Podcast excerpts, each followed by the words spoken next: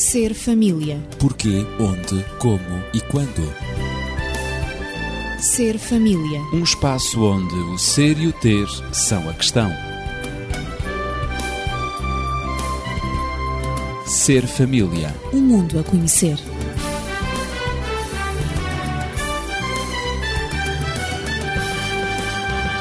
Estamos no Ser Família, um espaço que é seu e também da sua família. Com muito prazer temos recebido mensagens de ouvintes que nos acompanham e que são fiéis à nossa programação. Agradecemos todas as questões, dúvidas e mesmo comentários e sugestões.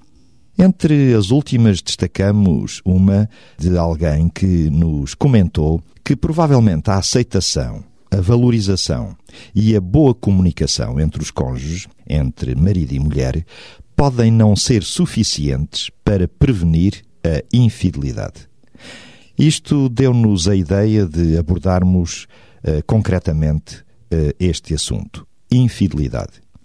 E começo por dizer, lançando já as ideias aos meus convidados e amigos habituais, Daniel Esteves, médico e terapeuta familiar, e também a professora Natividade Lopes, começo por dizer que há infidelidade e infidelidades. E nem todos os relacionamentos extraconjugais eh, serão iguais. Aliás, de acordo com um escritor norte-americano, Frank Pittman, que escreveu um livro Mentiras Privadas, segundo este autor, existem três tipos básicos de infidelidade. Diz ele a acidental, a romântica e a crónica. E a maioria dos primeiros relacionamentos extraconjugais é de casos de infidelidade acidental, isto é, casos não premeditados que realmente vão acontecendo ou podem acontecer na vida de um casal. Daniel, isto apresenta-se como um grande desafio à fidelidade, isto é, estes casos acidentais, comecemos por eles. Ao tratarmos estes assuntos da infidelidade, nós não estamos a considerar eh, logo de início, digamos, a arquitetura mental que pode facilitar a infidelidade numa ou noutra pessoa. Claro, claro. Porque há aspectos psicológicos significativos com certeza, com certeza. Eh, que podem estar nessa origem. Portanto, vejamos. Uma pessoa que, eventualmente, até aí tem sido um modelo de fidelidade. Mas porque saiu, foi para passar alguns dias fora, talvez até integrado num grupo, eh, para estarem presentes numa conferência ou num congresso, ou seja o que for. Uma viagem de trabalho. Uma viagem de trabalho. Que acontece com frequência. Essa pessoa, um dia, ou ao fim de um dia, bebe, portanto, umas coisitas a mais do que aquilo que é o seu hábito, do que aquilo que está habituado, porque está com aquele grupo, deixa-se levar na onda de vamos para aqui, vamos para ali, vamos para acolá. Lá está, vamos... dependerá muito do estilo de vida que a pessoa vive e adotou. Exatamente. E então, quando dá por isso, é capaz de estar enredado numa teia tal a que lhe seja difícil ou quase que impossível resistir. Resistir, claro. E nessa altura diríamos: bom, este coitado teve, tropeçou, hum. mas foi um tropeção acidental. E é capaz de sair dessa situação com imensos remorsos, com imensos problemas de consciência. Vejam lá o que eu fui fazer. Mas, entretanto, depois começa, digamos, todo o instinto de sobrevivência a definir: bom, está bem, realmente tu fizeste mal, mas repara, isso não prejudicou, a tua família não soube, eh, tu continuas a ser o mesmo, tu sais daqui com o propósito reforçado de voltares a ser um bom marido, eh, tu, portanto, não vais voltar a fazer isto e mais não sei quê, faz com que ele, de algum modo, coloque aquilo no seu subconsciente, não houve consequências, está tudo bem, o que vai facilitar numa próxima oportunidade ele voltar a cair. Portanto, esta foi uma queda acidental. E desvalorizada. E é desvalorizada uhum. por uma questão de sobrevivência, não se lhe dá a importância que ela teve e facilita que mais tarde a situação se possa repetir. Prepara o caminho para, Prepara futuras, o caminho para uma futuros outra. deslizes. Exatamente. Bom, ora, quais serão então digamos que as causas mais diversas. Pois é, porque é que acontecem estes acidentes? É? Ora, muito bem. Então vamos ver podemos aprofundar um pouco mais. Em primeiro lugar, uma certa curiosidade. Uhum, claro. Uh, todos nós, uh, tenhamos a idade que tivermos, não deixamos de ter curiosidade em relação àquilo que é o outro género, porque há sempre algumas coisas que, apesar de poderem ser tremendamente conhecidas, porque não vividas intensamente, acabam por despertar curiosidade. Uma coisa é nós sabermos que fisiologicamente as coisas passam-se desta e desta e desta e desta forma. Outra coisa é eventualmente nós. Eh, e como é que é? A curiosidade até certo ponto é saudável, não é? É. É saudável. E a curiosidade pode nos levar exatamente a deixar cair determinadas barreiras de defesa e aí, portanto, tornamos-nos mais vulneráveis. Uh, depois também um outro aspecto. Pode haver aqui também um aspecto compensatório. Imaginemos aquele indivíduo ou aquela indivídua que, eh, na sua juventude, na sua adolescência, eh, mendigou, eh, portanto, afetos. Uma pessoa que pensava, bom, eu gostava de ser desejado, gostava de ser, portanto, eh, cortejado, mas ou porque o seu, o seu aspecto físico não o favorecia, ou porque eventualmente também a sua maneira de ser não era mais condizente, acabou por se sentir sempre um bocado afastado, um bocado, digamos, rejeitado por os grupos sociais em que pretendia inserir-se. Daí que nunca pôde dar aso à afirmação da sua sexualidade.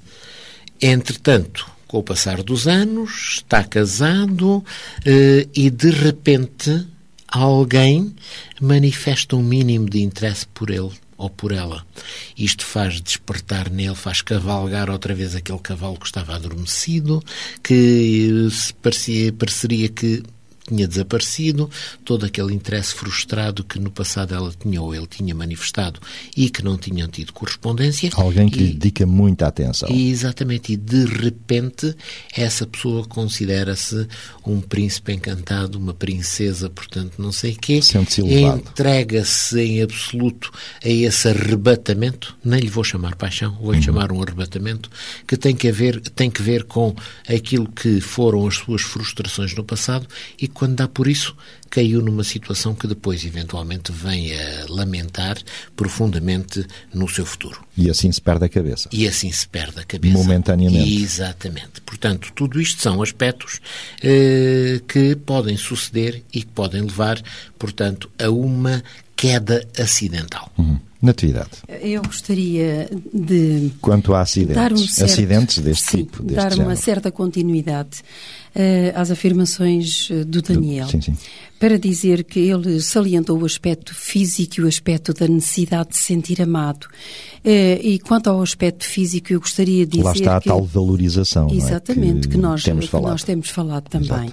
Uh, valorização quer no aspecto físico, quer no aspecto pessoal, da maneira de ser da pessoa, emocional, enfim, toda a sua, claro, toda a sua maneira de todo ser. Todo o conjunto do ser. Uh, no aspecto físico, há um, há um há um detalhe que eu um gostaria de salientar, que é, muitas vezes, uh, há pessoas que são atraentes por natureza, uh, ou porque o são na realidade, ou porque se sentem atraentes, ou então porque se vestem de, de maneira que, em que sentem que a beleza que têm é, é realçada. É realçada, uhum. sobressai.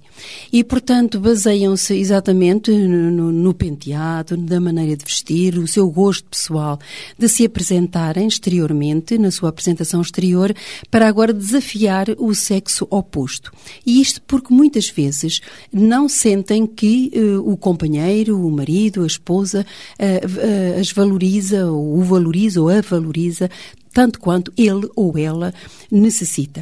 Uh, e então, esses que têm esses dotes e que se sentem atraentes acabam por habituar-se à lei da oferta e da procura. E, e, que aqui também funciona, não é? Exato, e a, aqui também fun funciona, uhum. com certeza. Para, para se fazerem notar, muitas vezes dizem algumas coisas interessantes, vestem-se e apresentam-se de maneira interessante. Um, o, o, discurso é como se, por vezes, fossem pessoas de grande conteúdo um, a, a, nível do conhecimento, a nível da cultura, e por vezes uh, não é assim tão exuberante quanto, quanto ou parece mais exuberante do que na realidade o é.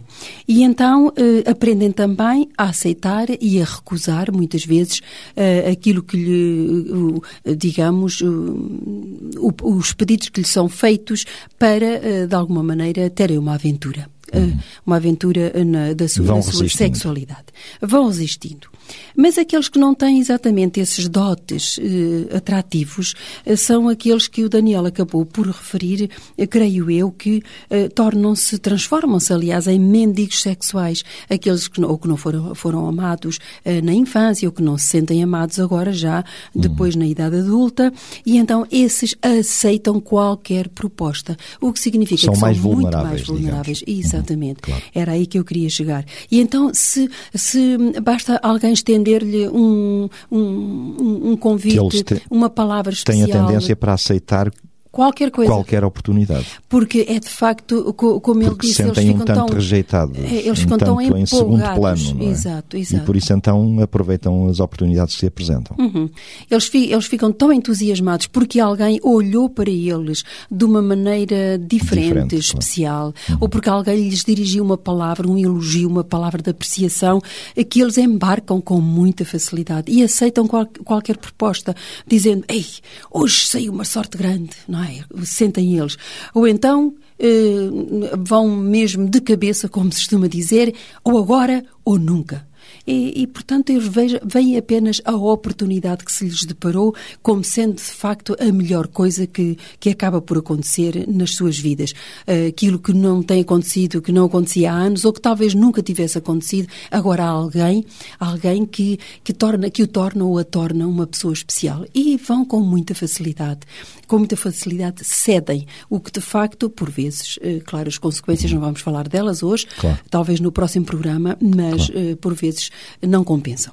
Bom, as pessoas que, que traem, na, na, minha opinião, ocasionalmente, uh, muitas vezes é porque o casamento dessas pessoas é frustrante, uh, por vezes é tumultuoso e nós sabemos que todos os casamentos têm algum tumulto não é?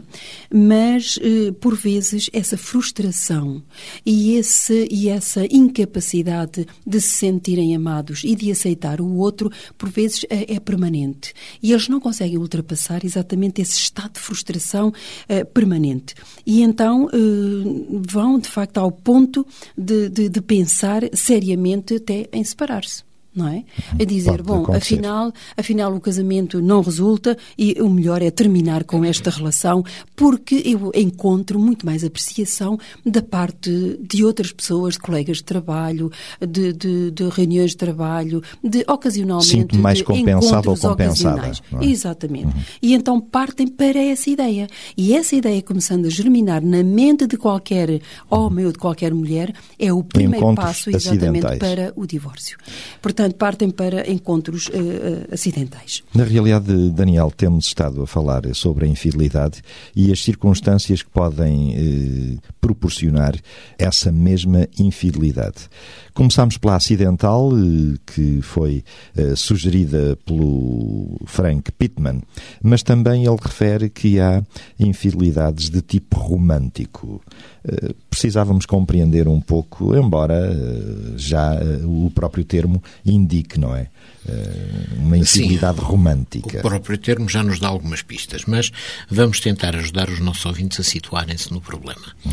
Todos nós nascemos ou desenvolvemos ao longo da vida expectativas emocionais. Todos nós, portanto, sentimos sempre, e isso é mais evidente, por exemplo, nos anos dourados da adolescência, que precisamos de viver uma aventura amorosa que, enfim, seja altamente motivadora. Portanto, cada um de nós constrói na sua mente a história do cavaleiro, do príncipe encantado, da, da gata borralheira, chama-lhe o que quiserem, não é? Uh, que é de facto uma história de amor, porque reparem, termina sempre e amaram-se para toda a vida e foram, e foram muito, muito felizes, felizes, não é? Pronto. E, o que sucede é que, na realidade, muito poucos é que podem concretizar esse sonho. Pois, em geral, isso é só nestas histórias Exatamente. fantasiosas.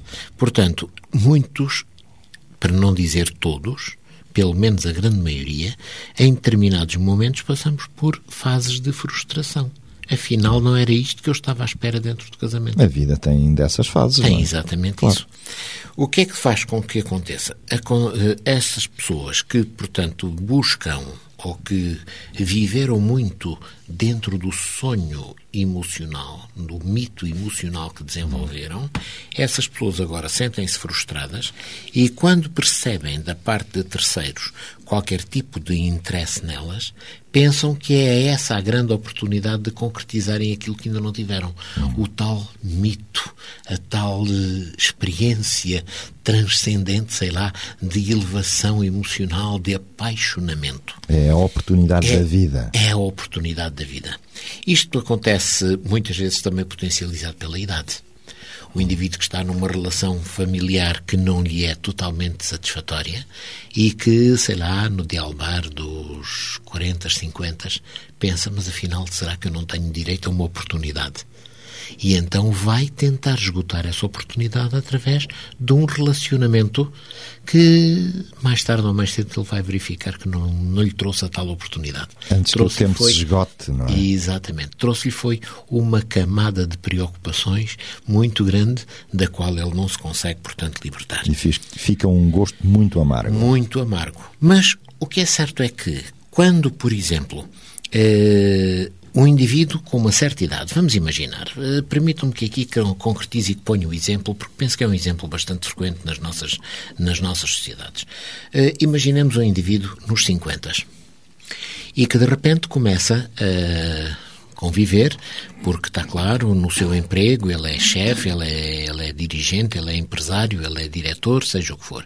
Eh, Começa a conviver com uma jovem na casa dos 20. A atenção que aquela jovem lhe dá acaba por ser, eh, digamos que, um embriagador estímulo para a sua autoestima. Porque o quê? Ela preocupa-se comigo, ela olha para mim quando existem tantos homens da idade dela a quem ela não olha. Mas é um olhar, será um olhar talvez de admiração, não é? Poderá ser um olhar Por de um pai admiração. que ela até nem teve. Ora, muito bem. Um olhar Peço de desculpa de ter compensa- tirado. É isso mesmo. Um olhar de compensação, não teve o tal pai e, portanto, é um olhar de Que busca de proteção. Claro. É eventualmente um olhar de busca de promoção social. Porque, Uhum. afinal de contas, aquele homem está a um nível que ela não está e, através dele, ela poderá chegar lá. Não só em termos económicos, como em termos de relacionamentos, em termos de afirmação Progressão na carreira também. progressão na carreira. E o que faz com que esse homem fique perfeitamente louco e embriagado com aquilo tudo e acaba por pensar cá está a grande oportunidade da minha vida. Ele com 50, ela com 20, são 30 anos de diferença, mas esses 30 anos vão ser muito, muito pesados. É. Ele vai ter que lamentar profundamente no futuro aquilo que eventualmente aconteceu.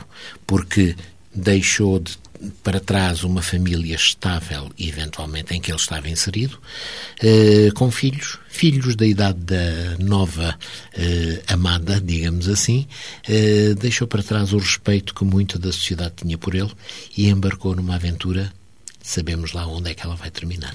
Essa foi uma experiência histórica que aconteceu na década de 70, eh, em que se eh, passou por um período, pelo menos aqui na Europa e também na, na América, após o, o tal após a tal década de 60 e o maio de 68, não é? Exatamente. Muitas aventuras extraconjugais, eh, exatamente entre homens de meia idade, chamados de meia idade, e jovens de 20 anos. Portanto, eh, isso, esse exemplo que acabaste de apresentar não é assim tão utópico nem tão irreal. Exatamente. Não, não, não, não. É tem um- sido vivido na história recente da, da sociedade. É um, é um exemplo dos nossos dias. Muito concreto, Re- Vejamos, com os processos imigratórios, claro. nós somos inundados, entre aspas, em- É na nossa terra, por pessoas que vêm de outros lados, assim como muitas vezes nós vamos para outros lados à procura daquilo que aqui não conseguimos. Outros tipos humanos que são mais atraentes, que saem do Exatamente, comum a que estamos exatamente. habituados, não é? E quando, portanto, nos confrontamos com, eh, digamos, a facilidade da oferta, com a quantidade da oferta que nos, que nos está acessível, ficamos tão deslumbrados que não pensamos duas vezes e avançamos. E depois, eu tenho visto, tenho tido contactos com pessoas que embarcaram exatamente em situações destas e passado algum tempo está claro que aquilo desfez-se tudo com estilhaços muito grandes, com sofrimentos muito grandes, com eh, preocupações imensas e então nessa altura eles perguntam-se mas como é que eu pude embarcar como é numa é situação possível, destas?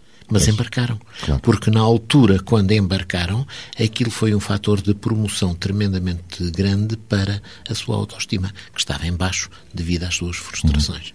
Mas não podemos continuar a fazer esta conversa a dois, Daniel, porque eh, aqui a opinião feminina da Natividade é extremamente importante. Imprescindível. Afinal, Natividade, porque é que as pessoas perdem a cabeça? Eu digo pessoas, homens e mulheres, perdem a cabeça e querem largar tudo, pelo menos aparentemente durante algum tempo. Não podemos esquecer que, desde que nascemos, nós somos ávidos de conhecimento, ávidos de sensações eh, novas. Queremos e sempre coisas diferentes, Sempre, é? exatamente. E é essa A busca do mesma, diferente. É. Essa mesma avidez, essa mesma avidez, essa mesma curiosidade, o desejo de saber, o desejo de experimentar, que nos leva e nos motiva É inerente ao ser humano. é inerente ao ser humano. É isso que nos motiva à descoberta, é isso que nos motiva ao conhecimento eh, pessoal, E ao no nosso próprio conhecimento e ao do conhecimento futuro. dos outros e nos motiva para avançar eh, em direção ao futuro e para dar sentido à nossa vida. Nós queremos, gostamos sempre de coisas diferentes e gostamos sempre de- da descoberta e de nos sentirmos conquistadores. Uhum. Conquistadores do saber ou conquistadores do ter. E esta é, faz parte da vida. Ora, Estamos a tratar exatamente de, de, de alguma coisa, da infidelidade entre o casal, que é nada mais, nada menos do que, na minha opinião, do que a continuidade dessa mesma descoberta.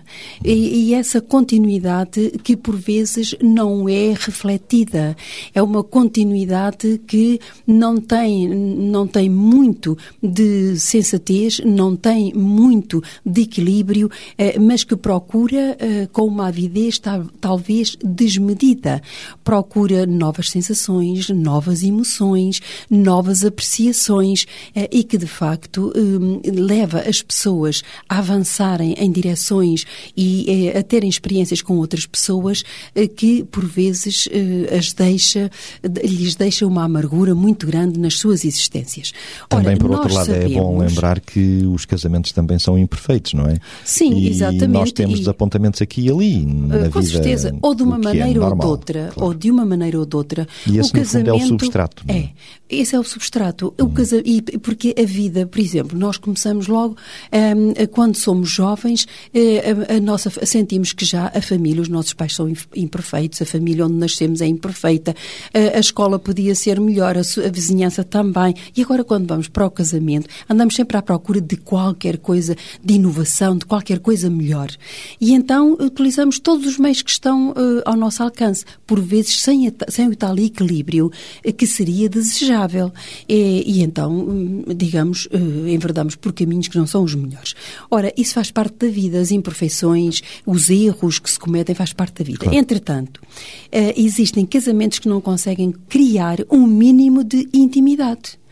E aqui está exatamente a porta aberta para a infidelidade. Uhum. Eh, Intimidade eh, sexual, intimidade no prazer de estarem, de viverem Nos juntos, de usufruírem da companhia um claro. do outro, das opiniões um do outro, A da tal vivência. conjugalidade. Exato. A tal conjugalidade eh, não tem mesmo companheirismo. Portanto, casamentos em que as pessoas, eu chamo-lhes casamentos que, se- que estão moribundos. Ou seja, as Que se pessoas, arrastando. os cônjuges, vão se arrastando, não conseguem entrar de vez no casamento, ter uma vivência real, uma vivência de felicidade, que lhes proporciona felicidade que, para a qual eles tendem e procuram, mas também não conseguem sair dessa, dessa mesma situação. São casamentos que É. não morrem nem se recuperam. Exatamente, exato, é isso mesmo. E, por exemplo, existem mulheres casadas com homens que se satisfazem, sei lá, com uma meia hora ou uns 20 minutos de intimidade, ou de, isto por semana, de intimidade ou de contacto físico, ou até, ou até até emocional, não é? De estarem um pouquinho com as suas esposas, de falarem com elas, de, de terem uma conversa, de saírem um bocadinho, de falarem nos seus próprios problemas.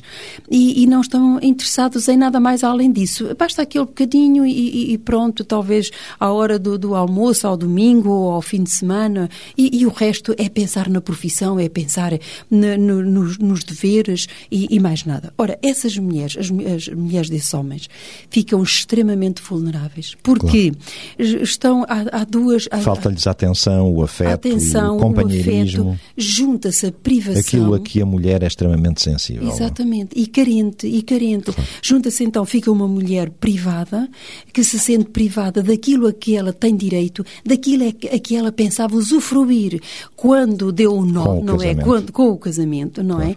E o desejo intenso, ela deseja intensamente ser amada, ser escutada, ser apreciada pelo seu companheiro. E ela não consegue isso porque ele faz isso de uma maneira tão rápida que não, que não a satisfaz. E então junta-se a fome com a vontade de comer. E essas mulheres são extremamente vulneráveis quando outra pessoa que não o marido, não é? Lhes surge dirige. no horizonte. Surge no horizonte uhum. e, e, e, a aprecia e, e, e, lhes dirige palavras e a convida, quem sabe, e ela pode ceder com uhum. muita facilidade. Daniel. Uh, a Natividade esteve a falar de uma certa indiferença e, portanto, carência que se vai uh, desenvolvendo. Mas há por outro lado, também casamentos que podemos denominar de tempestuosos, em que há, eh, sei lá, uma briga quase constante, um ambiente difícil. De conflitualidade permanente. Exatamente. E nessa altura, eles vão à procura de um porto-abrigo. Pois, aí dá-se o inverso. É? Dá-se o inverso. Claro. Querem fugir, querem proteger-se, entre aspas, claro. escapar a essa conflitualidade, que é destrutiva, e eles sentem-no. Claro. Uh, o regressarem a casa e a, e a esse convívio é sempre um sacrifício prefeririam hum. que o dia nunca acabasse, ficassem sempre fora. Vão procurar uh, aproveitar todas as oportunidades reais ou inventadas para ficarem fora para não terem que se confrontar com a realidade tão triste, tão desagradável dessa conflitualidade permanente. E assim vão eventualmente abrir a porta a problemas significativos, porque ao buscarem esse porto de abrigo, ao buscarem essa proteção para, eh, digamos, a vida tão desagradável, tão áspera que têm levado, eles acabam por ser presas fáceis, portanto, daquilo que se passa. No Além fundo, disto, cometem quase que uma infidelidade salvadora, é, é julgando que encontram ali o pronto toda a solução a todas as frustrações. Isso funciona como um alibi para a sua consciência. A sua hum. consciência diz-lhe: Tu fizeste mal. Pois. Não, não fiz. Não fiz porque. Fiz, mas. Não é? Como em casa está tudo tão pior, claro. eu estou apenas à procura de uma coisa que me seja fácil, que me seja claro. positiva, que me Eu valorize. tenho o direito a... Eu tenho o direito a ter felicidade. também. Exatamente. Esta é uma frase que se ouve Ouve-se muito, muito, muito. Nós ouvimos-la muito nos consultórios de aconselhamento. É. E então, a partir daí, estão todos os elementos integrados para fazerem a receita daquilo que é uma infidelidade que, direi, não tem pés para andar. Mas sem dúvida que estamos quase com o nosso tempo esgotado, mas desejava ainda que pudéssemos concluir esta parte, ou seja, a infidelidade acidental e a romântica, deixando para a próxima semana a infidelidade crónica. Eh, julgo que muitas vezes tudo isto são tentativas de fugir da realidade. Eh, e diz o mesmo autor que citámos no início, o Frank Pittman, que há amantes que se podem dividir, considerar em dois grupos: aqueles que amam os parceiros e os que amam o amor. Eh, e gostava que, na atividade, tu pudesses aqui desenvolver um pouco e explicar isto. Eh, eu não estou exatamente de acordo com, com o autor. O Pittman. O Pittman. Sim, sim. Uh, Ainda bem, porque assim expressão. podemos discorrer outras Exato. coisas. Sobretudo nesta, nesta expressão uh, que ele diz, os que amam o amor. Hum. Portanto, eu estou de acordo em que uh, os amantes dividem-se em dois grupos. Os que amam os parceiros. Amam a pessoa a claro. pessoa em questão e, de facto, uhum. eh, respeitam-no. Esse amor eh, levam a respeitar a pessoa, a apreciá-la e, e, a dar-lhe dar momentos de prazer. Porque o amor deve ser dedicado a alguém, A alguém, a uma pessoa exatamente. concreta. é? Agora, os que amam o amor, aqui esta palavra amor eu não, não a considero válida neste contexto, porque não é amor, mas os que amam essa relação, porque essa relação traz-lhes vantagens. Hum. Eles beneficiam quer fisicamente, quer a nível do prazer físico, quer também a nível de algum prazer emocional, mas eh, é- não é isto aqui não passa para a esfera do amor.